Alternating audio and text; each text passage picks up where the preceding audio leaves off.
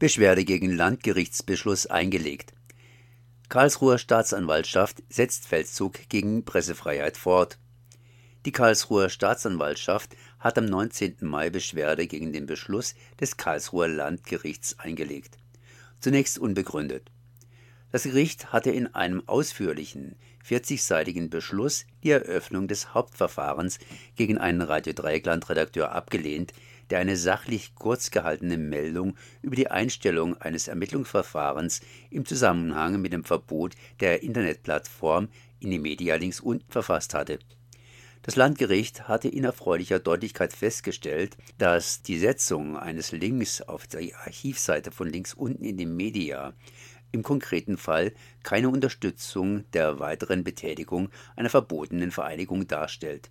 Es fehle an Erkenntnis dazu, dass links unten in die Media überhaupt noch weiter existiere. Zudem gehörten Verlinkungen, je nach Gesamteindruck, zum geschützten Bereich der freien Berichterstattung aus Artikel 5 Grundgesetz. Der Staatsanwaltschaft bescheinigte das Landgericht ein problematisches Verständnis des Grundrechts der Pressefreiheit. Diese will den Feldzug gegen die Pressefreiheit aber ganz offenbar noch nicht beenden. Eine Begründung der Beschwerde liegt noch nicht vor. Fest steht nun aber, dass das Oberlandesgericht sich mit der Sache auseinandersetzen muss. Gibt das Oberlandesgericht der Beschwerde statt, würde es tatsächlich zur Hauptverhandlung vor dem Karlsruher Landesgericht kommen.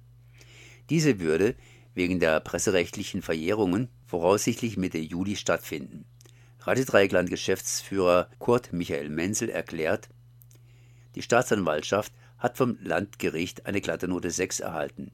Trotzdem verschwendet sie weiter Steuergelder, um ihre antilinke Agenda am Beispiel Radio Dreieckland fortzusetzen.